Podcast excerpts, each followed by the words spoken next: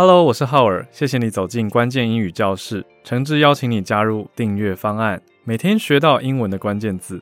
我们有两种方案，第一种是单纯订阅声音的内容，第二种是声音加上讲义，讲义非常精美，让你的学习更丰富哦。如果你现在使用的播放器是红色 logo 的 First Story，或是绿色 logo 的 Spotify，可以直接从点击资讯栏的连接来订阅解锁内容。如果你的播放器是紫色的 Apple Podcast 的话，你滑到画面的最上方就可以订阅解锁声音内容喽。如果要订阅讲义方案的话，请点资讯栏里面的链接来填写资料。任何服务的需求，欢迎加节目的 Line at，我们都会尽快的回复。也欢迎来追踪关键英语教室的 Instagram 账号，延伸学习哦。本节目由生鲜食材科技出品。关键英语教室，学新单字，知天下事。欢迎收听浩尔的关键英语教室。周一到周五，每天带给你反映社会脉动的关键字。我是会走路的翻译机浩尔。今天来介绍一个零四年开始流行到现在的词，现在讲都还不会落伍，因为它是一种焦虑跟担心的感觉。声音很简单，叫做 FOMO，FOMO 算是一个缩写的字哦。F O M O，呃，它是来自 Fear of Missing Out，Fear of Missing Out，的确，它就是一种 fear，它是一种恐惧。好，我们来拼一下 Fear of Missing Out 合在一起，F O M O，FOMO，它的 F E A R，Fear 这种恐惧感，of Missing Out 就是从 miss 这个错过这个动词开始变成的一个片语，M I S S I N G O U T，miss out。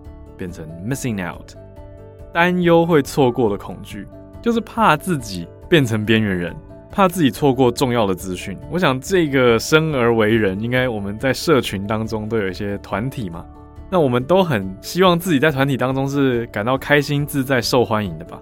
所以 FOMO 就是担心说啊，因为我没有参加某些活动，或者没有加入某些的，比如说资讯啊或社群啊也好，或者是登入什么什么地方。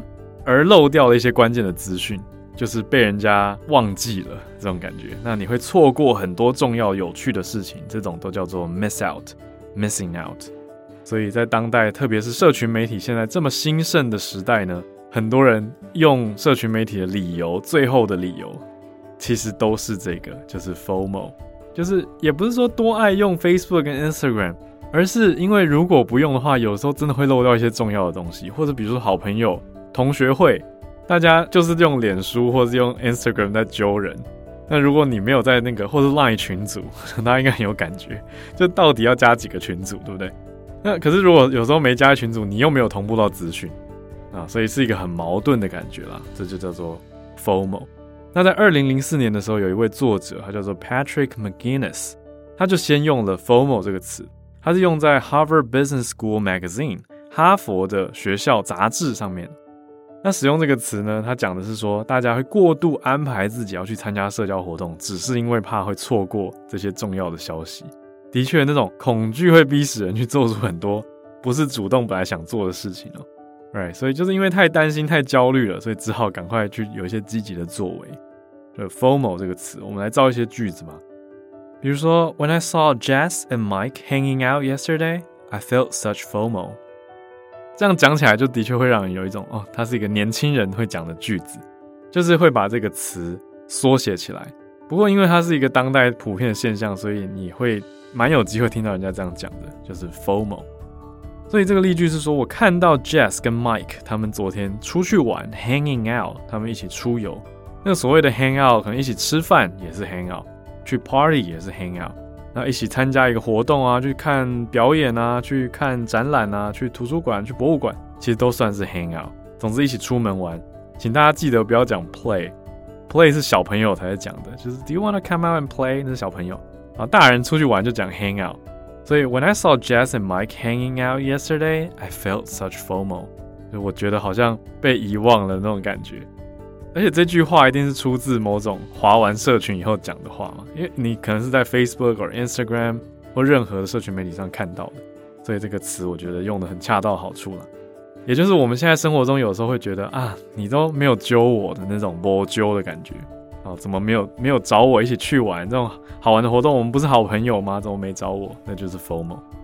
好，再来造一个例句：I'm so tired, but everyone is going out tonight, so I'll probably end up going to avoid FOMO。好，有点无奈的句子，就是啊，我明明就累透了，可是今天晚上大家都要出去玩。所以我可能最后也会去吧。I'll probably end up going。所以语气是到 going 往下，那后面再加上它的目的叫做 to avoid FOMO，只是为了要避免 FOMO 啊，不想要那种恐惧感。我怕太边缘了。好，所以这句话你可以说我很累，可是今天晚上大家都要出去玩，那为了不要当边缘人，我也会去。好，大概是这样的意思。最后一个例句。Social media is one of the biggest causes of FOMO, so it's nice to put down your phone every now and then. 社群媒体是造成 FOMO 很大的主因之一，所以有时候呢，放下手机是一个好想法。好，every now and then 就是时不时的放下，every now and then 就是每隔一段时间要记得，sometimes 这样子的概念啊，要 put down your phone。把手机放下来，不要太黏在社群媒体上了，你就会很在意我贴文以后人家有没有按赞啊，有没有我传了一个讯息人家有没有回啊？哦，那你可能就陷入到这个 FOMO 这种 fear of missing out，担心自己错过的感觉哦。Right，那在近年呢，注意到一个很有趣的心理学老师，迪肯大学心理学教授 Sharon Horwood，他在二二年底的时候呢，提出了一个想法，他在讨论说手机的通知。这些常跳出来的讯息推波，对于我们的大脑会有什么影响？他的调查呢显示说，一般人每天看手机八十五次，的确会影响到自己的专注力啊、生产力啊，还有日常生活。特别是经常在社交媒体看到朋友在做什么的这些朋友呢，这些用户，这样子的人会更加增加自己的压力跟 FOMO。好，所以刚刚第三个例句非常有哲理哦，就是 It's nice to put down your phone every now and then。我觉得大家都共勉之啊！我因为我自己也是一个非常常看社群的人，我不确定我一天看手机有没有超过八十五次，我也不想去算了。但总之，大家一起来注意一下自己的心理健康吧。好，我们复习一下 FOMO，F-O-M-O，the fear of missing out，担心错过、害怕错过的焦虑恐惧。我是会走路的翻译机浩尔，关键英语教师，学新单字，知天下事。我们下次见。